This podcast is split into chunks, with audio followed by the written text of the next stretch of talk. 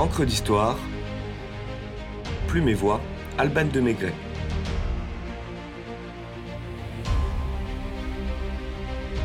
Gavroche, Gamin, Poulbeau. Petite anthologie du Titi parisien.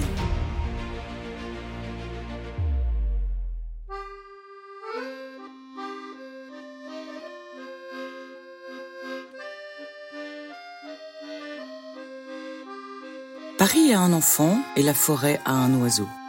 L'oiseau s'appelle le moineau, l'enfant s'appelle le gamin. Peut-on lire dans Les Misérables de Victor Hugo, paru en 1862. Le gamin de Paris. Sa maison, la rue. Sa langue, l'argot.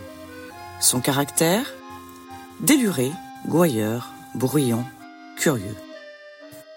Bienvenue dans le royaume des titis parisiens.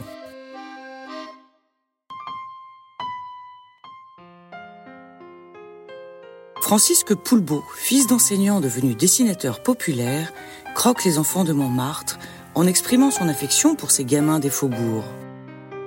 Le nom de ce père des gosses, comme on le nomme, est rapidement associé aux gamins des rues du début de siècle.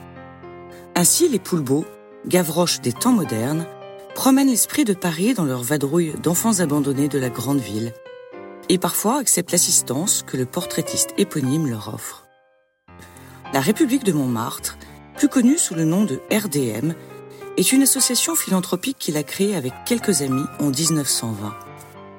Toujours active aujourd'hui, elle est aménagée rue des Saules avec le square de la Liberté, un espace vert muni de jeux.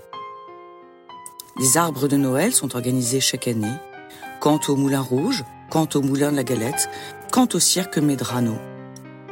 Le dispensaire des petits Poulbeaux, rue Le Pic, soigne les enfants malades de la butte, tandis que Lucien Boyer chante l'hymne officiel de la RDM pour son inauguration.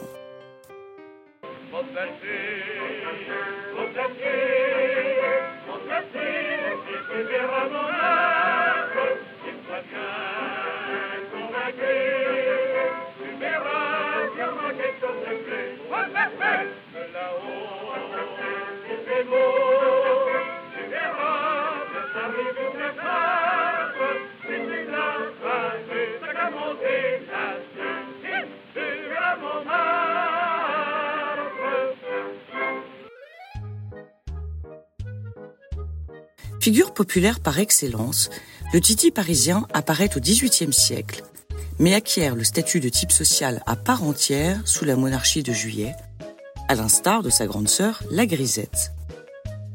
À la fin du siècle des Lumières, Louis-Sébastien Mercier dans son tableau de Paris, ou encore Rétif de la Bretonne dans Les Nuits de Paris ou Le Spectateur nocturne, en observateurs affûtés de la capitale, évoquent déjà dans leurs fresques pittoresques les frasques des gamins des rues.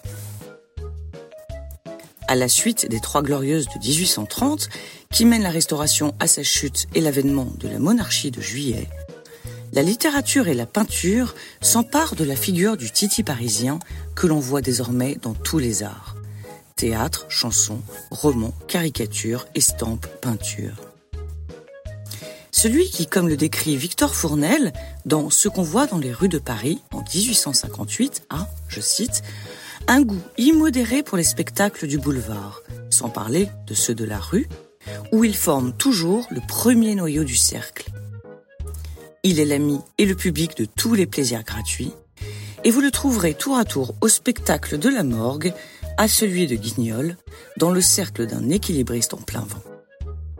Le Titi parisien passe donc des tribunes à la scène.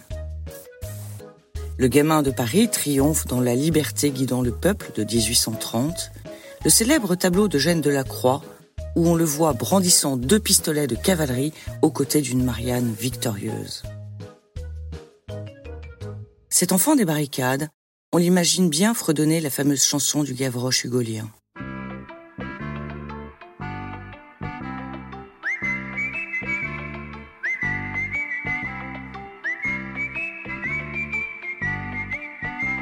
Je suis tombé par terre, c'est la faute à Voltaire. Le nez dans le ruisseau, c'est la faute à Rousseau. Je ne suis pas notaire, c'est la faute à Voltaire. Je suis petit oiseau, c'est la faute à Rousseau. Mais le gamin n'est pas toujours le soldat de quelques révolutions. Forte est sa propension à fouler le pavé parisien à la recherche des scènes du théâtre de la rue, tantôt comiques, tantôt tragiques. En voilà un en haut d'un réverbère, à observer une revue. Un autre est pendu aux lèvres d'un bonimenteur. Ces deux-là, ne serait-ce pas Titi et Lolo se frayant un chemin dans la foule pour mieux voir l'exécution capitale d'une pauvre famille? Extrait d'un dialogue de scène populaire dessiné à la plume par Henri Monnier en 1831. Lolo. C'est rien que ça, mon père en a vu jusqu'à 60 par jour dans la Révolution, et des riches. En v'là-t-il du monde, un nom d'un... Tiens, la vois-tu là-bas, la guillotine? Titi. Non. Lolo. Monte sur mes épaules, vois-tu? Titi. Là-bas, oui, c'est ça? Lolo. Un peu, mon neveu. Dis donc, monsieur, laissez-moi passer. Un monsieur. Il n'y a pas de place. Lolo. S'il y en a, je suis pas bien gros, laissez-moi passer avec mon camarade. Le monsieur. Va te promener, c'est pas ta place, paresseux.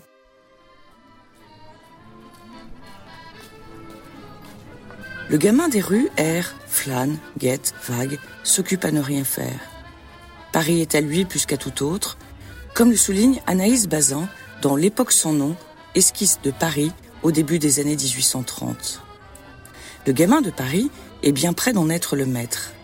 Même le cas d'insurrection à part, tant on le voit se multiplier, se reproduire, toujours le premier là où il y a quelque chose à voir, surtout quelque mal à faire, pénétrant partout, se glissant entre vos jambes, parfois même dans vos poches, le paresseux le plus actif, le fainéant le plus affairé qui soit au monde. Malheureusement, il est en hostilité permanente avec les factionnaires. Le seul, le véritable souverain de Paris, je vous le nommerai, c'est le flâneur.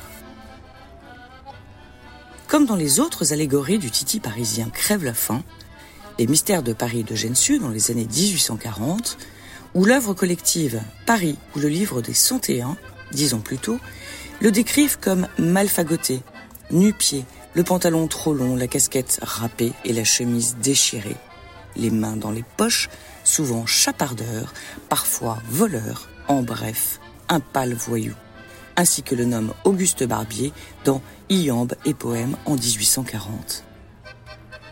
Écoutons Jules Janin dans son Gamin de Paris de 1841. Mais cependant, suivez le gamin de Paris dans la rue. Cet œil fier, cette démarche hardie, ce sourire moqueur, ces petites mains, ces petits pieds, cette tête bouclée.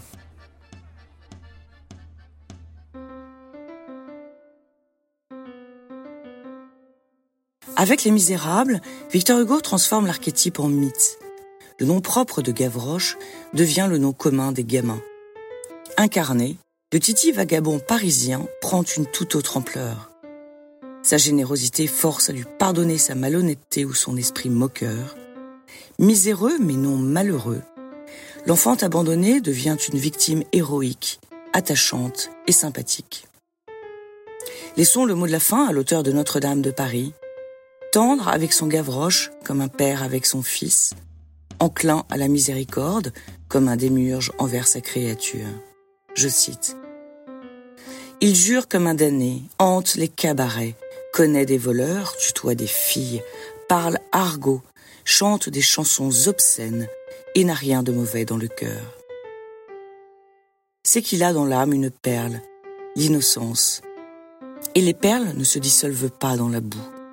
Tant que l'homme est enfant, Dieu veut qu'il soit innocent.